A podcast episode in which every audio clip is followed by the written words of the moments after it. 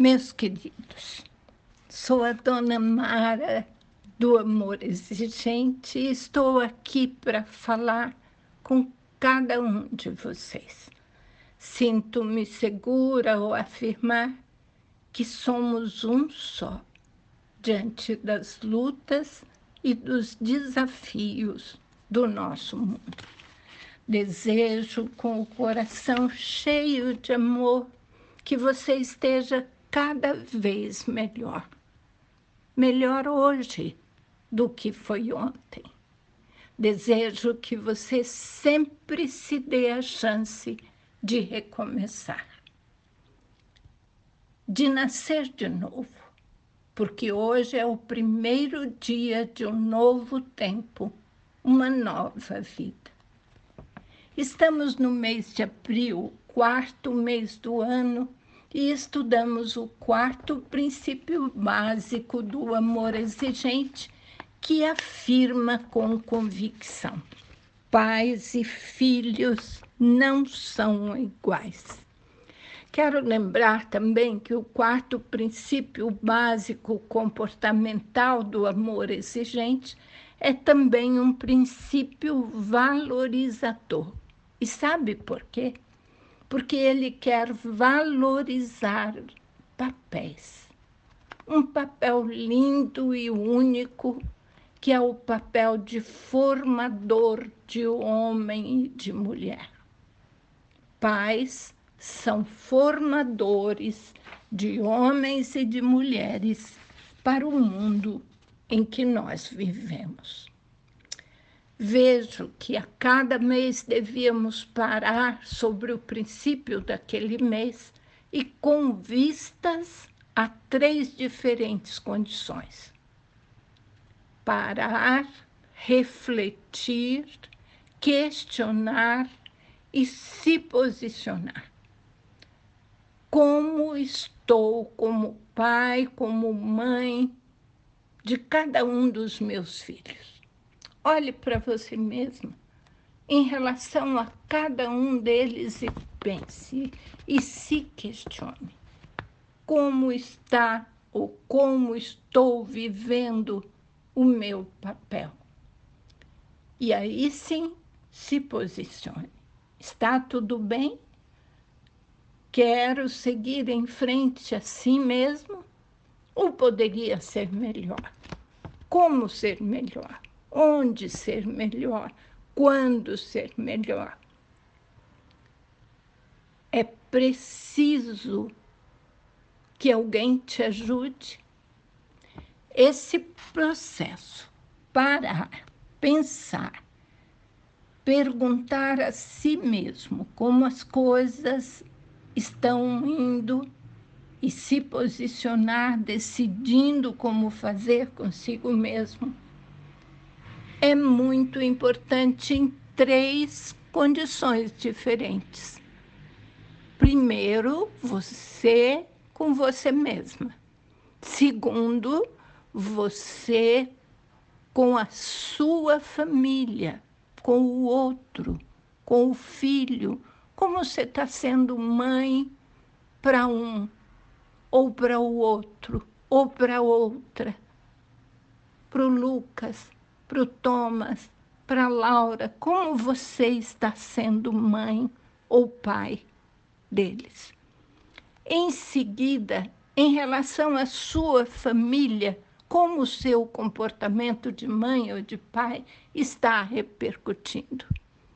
E na comunidade, qual é o seu exemplo?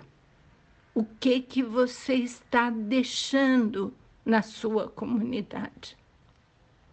Aí sim você terá uma visão clara de como está vivendo e valorizando o papel de pai ou de mãe. Agora eu queria deixar claro para vocês no que eu acredito.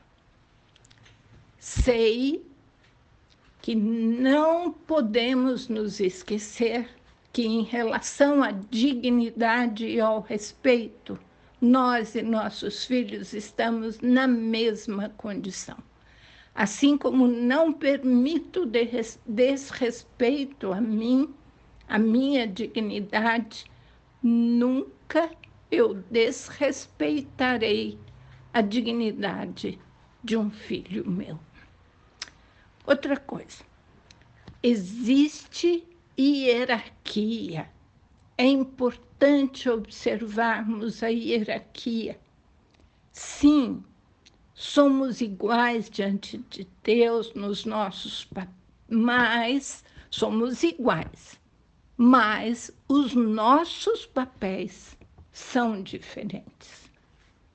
E para valorizarmos o que somos, devemos ser realmente pais para que nossos filhos possam ser filhos. Somos pessoas maduras, experientes e não podemos esquecer que o nosso alvo é ser formadores de homens e mulheres. Daí, como exigir? Como orientar e educar nossos filhos para o mundo em que eles vão viver? Eu gostaria de contar para vocês duas histórias que podem trazer alguma resposta para o que nós estamos precisando. Primeiro, uma vez eu estava dando uma palestra e nas cadeiras da frente, bem próxima de mim, estava uma criança de uns 10 ou 12 anos.